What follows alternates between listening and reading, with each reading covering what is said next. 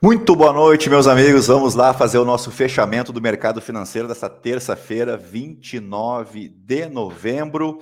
Um dia tranquilo aqui para a Bolsa Brasileira, bolsa para cima, dólar para baixo, juros futuros encolhendo até 20 pontos em alguns casos. Ah, e lá no mercado em Nova York, ah, a gente teve um dia também de calmaria na, no aguardo da fala do presidente do Federal Reserve, o Jerome Powell, que fala amanhã, e também no aguardo do importantíssimo relatório de emprego, o payroll, que sai na sexta-feira, e junto com outros indicadores, como o PIB, a própria, uh, o CPI, né, o PPI também, tudo isso vai ser levado em consideração, é claro, na reunião da entidade, que acontece ainda nesse mês de dezembro, para definir aí o tamanho do ajuste nos juros americanos. O mercado continua precificando um aumento aí de 50 pontos base, depois daquele histórico recente aí de 75 pontos base de aumento em cada reunião. Então a coisa lá está em compasso de espera, por isso hoje vamos começar o nosso resumo falando de cenário local. Peguei aqui o Estadão para a gente pegar algum, algumas notícias do dia para fazer um comentário. Uh, a diplomação de Lula e Alckmin no TSE deve ser antecipada para o dia 12 de dezembro. O que, que isso significa? Essa diplomação deveria ocorrer até o dia 19 de dezembro, tá? Faz parte do rito aí eleitoral uh, e vai ser antecipada então em uma semana. Uh, lembrando que para fazer essa diplomação é preciso que as contas né, da, da chapa sejam aprovadas pelo TSE, o que ainda não aconteceu, mas estima-se aí que não haverá problemas em fazer isso até o dia 12. E a curiosidade da notícia que eu quis trazer para vocês, na verdade, que o, episódio Capitólio nos Estados Unidos, em 6 de janeiro, eh, ele se deu justamente no dia da diplomação do Joe Biden como presidente dos Estados Unidos e houveram todos aqueles incidentes onde cinco pessoas acabaram falecendo. Então a gente torce para que aqui no Brasil coisa não chegue nesse nível, embora ainda tenhamos, tenhamos muita tensão nas ruas, muitas pessoas ainda em frente aos quartéis, mas esperamos que até o dia 12 as coisas estejam mais calmas. Uh, e por falar em mais calmo, quem estava um pouquinho mais calmo hoje é o, vice, o atual vice-presidente, né, o Hamilton Mourão, general uh, da da reserva do Exército Brasileiro e que é será futuro uh, senador pelo Rio Grande do Sul a partir uh, do dia 1 de fevereiro do ano que vem. O Mourão que vinha jogando bastante gasolina nessa fogueira, hoje ele veio um pouco mais calmo, ele elogiou a indicação de José Múcio para o Ministério da Defesa, também disse que não, não vê problema em civil como ministro, inclusive a tradição brasileira aí, uh, desde né, da, da, do, do, processo de redemocratização é de ter um civil no Ministério da Defesa. Uh, no atual governo é que isso foi mudado. Uh, então, uma sinalização aí de que o Mourão está aceitando de forma tranquila essa transição, uh, inclusive que não vem empecilhos aí para o nome indicado defesa. Lembrando que na equipe de transição, a, a, o Ministério da Defesa é o único que ainda não andou, né? Não teve nenhum nome nomeado, a gente não tem muitas notícias. Uh, isso preocupa, lógico, o ambiente de negócios. a gente tem Deixa eu ver o que mais que temos de Estadão aqui. Uh, tem o passeio, né? Uh, Ciro Nogueira, Arthur Lira e Eduardo Bolsonaro estão no Catar assistindo a Copa do Mundo como se não houvesse amanhã, né, sem problemas maiores para se resolver aqui no país. Uh, vamos passar para o antagonista, porque tem algumas notícias interessantes que eu queria compartilhar com vocês, para depois a gente falar de PEC dos gastos, né? A PEC fura-teto, uh, que finalmente o texto foi uh, recebeu as assinaturas dos 27 senadores que precisavam o mínimo para o texto começar a circular na casa. Mas antes disso, essa notícia aqui do antagonista, de que o PT e o PSB anunciam apoio a Arthur Lira na presidência da Câmara. Eu tinha conversado com vocês alguns fechamentos atrás que o PT estudava uh, lançar uma candidatura própria, mas que ele precisaria de um corpo maior, precisaria especialmente do União Brasil e do PSD, o partido do Gilberto Kassab, pelo jeito, isso não foi possível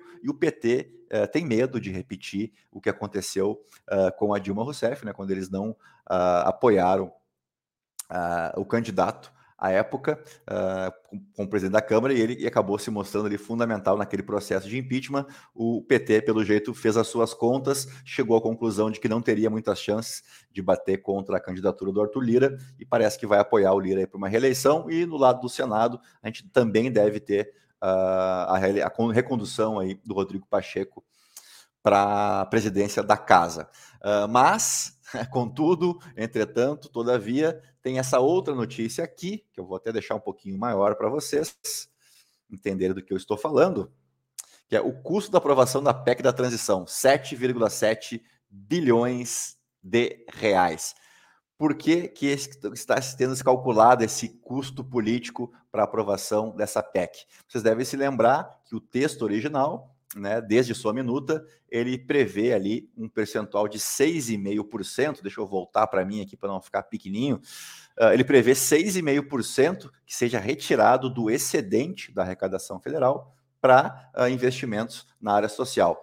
E os parlamentares em Brasília estão tentando puxar esse 6,5% aí, porque esse ano a gente já tem uma arrecadação federal maior do que o projetado, então eles estão tentando já fazer valer esse 6,5% na eh, no corrente ano, como diz o presidente Bolsonaro, né, para pegar uma fatia aí, então, que corresponderia a 7,7 bilhões de reais, de acordo com o antagonista, para distribuir em emendas parlamentares fora do teto dos gastos. Então, mais 7 bi para conta aí do teto que já foi estourado há muito tempo, né? Então talvez esse seja o custo político, lembrando que o PT por hora, né, ainda não está no governo, não tem muito o que barganhar que não seja nomeações futuras em estatais, em ministérios uh, e afins, em órgãos reguladores. Né? Por hora, o PT não tem muito o que barganhar, então provavelmente uh, seja esse o custo dessa aprovação uh, dessa PEC fura-teto, né? ou seja, o Congresso vai permitir, vai liberar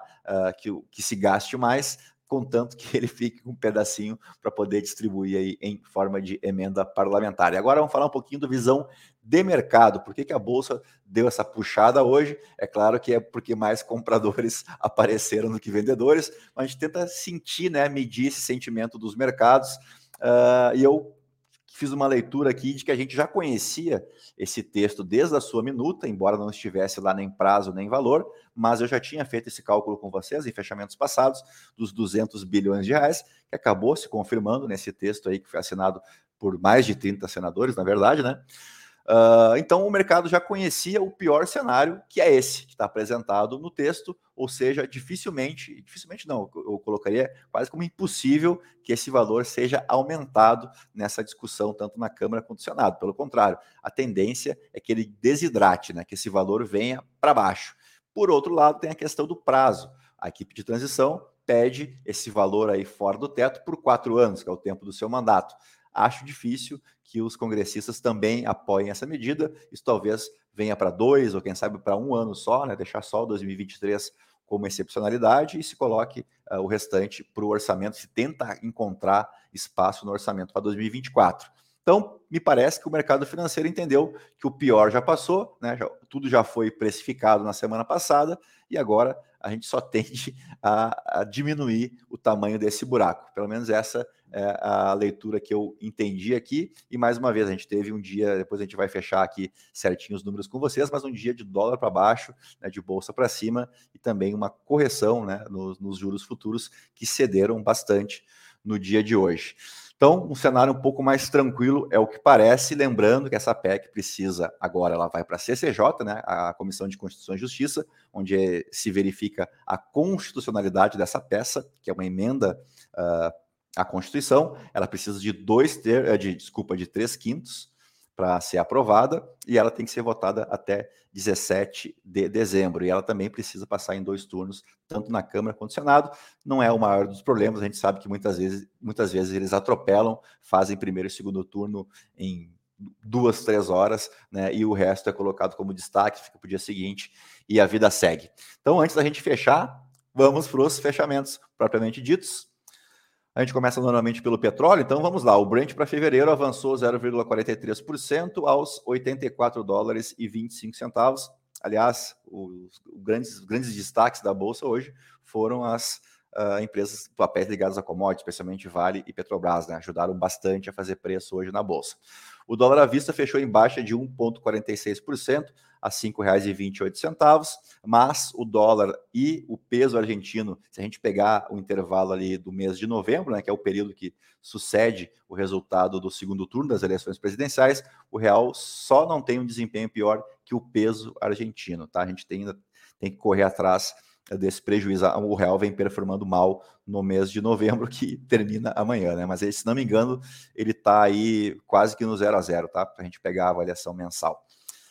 Uh, em Wall Street, o Dow Jones fechou estável, o S&P 500 caiu 0,16% e o índice Nasdaq fechou em queda de 0,59%. De fato, os papéis ligados à tecnologia tiveram o pior desempenho hoje nas bolsas americanas. Eu vi o caso da Amazon agora de tarde, que tinha a queda mais expressiva aí entre as big techs.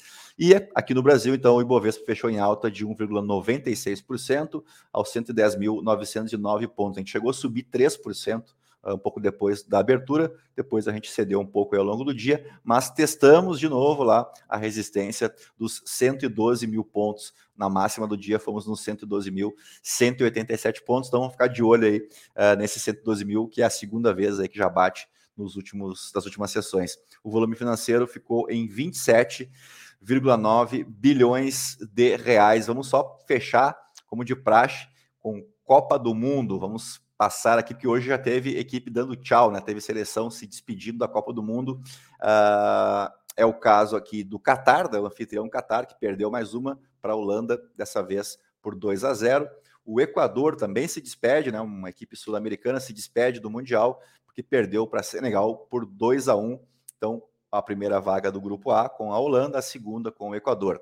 No grupo B, tivemos agora à tarde País de Gales e Inglaterra. O País de Gales confirmou a sua campanha vexatória no Mundial. Se não me engano, fez um ponto apenas, tomou 3 a 0 ao natural da Inglaterra e saiu barato. Uh, o País de Gales continua uh, sendo o país uh, que a única, cuja única lembrança em Mundial foi ter sofrido o primeiro gol de Pelé em Copas do Mundo, né? Não tem mais nenhuma expressividade além disso. e no jogo agora, que terminou há pouquinho, um jogo eletrizante e do ponto de vista geopolítico, talvez o jogo mais interessante da Copa, uh, Irã e Estados Unidos, por todo o histórico né, do final dos anos 70, início dos anos 80, uh, ah, das guerras né, da, do, dos Estados Unidos com Irã, Iraque, depois nos anos 90 tivemos o conflito do Iraque com o Kuwait, enfim, era um confronto assim aguardado, pelo menos por mim, que gosta dessas questões geopolíticas, e os Estados Unidos venceram por 1 a 0, mas o jogo foi até o final, ali com quase chamada de VAR no último lance do jogo, jogo eletrizante. E nesse grupo aqui passou a Inglaterra em primeiro lugar e os Estados Unidos com a segunda colocação, o que significa dizer que nas oitavas de final teremos Holanda e Estados Unidos e Inglaterra e Senegal são os dois primeiros jogos aí confirmados das oitavas de final. Amanhã temos hermanos em campo. Temos Tunísia e França primeiro, meio-dia, grupo C, né, junto de Austrália e Dinamarca para fechar essa chave. A França busca sua terceira vitória. Uh, e provavelmente se encaminha com o primeiro lugar no grupo. Uh, e aí a outra vaga aí vai ficar entre Dinamarca e Austrália, muito provavelmente, mas futebol a gente nunca pode cravar nada, né? Uh, depois das 16 horas temos o outro grupo, Polônia e Argentina, um jogaço, e Arábia Saudita e México para definir esses cruzamentos que também vão fazer dois jogos nas oitavas de final, tá certo? Então agora sim podemos encerrar nossa transmissão, missão cumprida, e eu aguardo vocês né, no nosso Morning Call amanhã cedinho. Se possível, deixa o teu like aí no YouTube, se inscreve no nosso canal. Se você me assiste pelo Spotify, não esquece de seguir a gente ali no coraçãozinho, deixar as cinco estrelas, porque assim você ajuda né, a gente a aparecer mais para os algoritmos, para a gente conseguir levar o nosso conteúdo adiante, tá bom? Então aguardo vocês amanhã cedinho. Um grande abraço, até lá, tchau, tchau.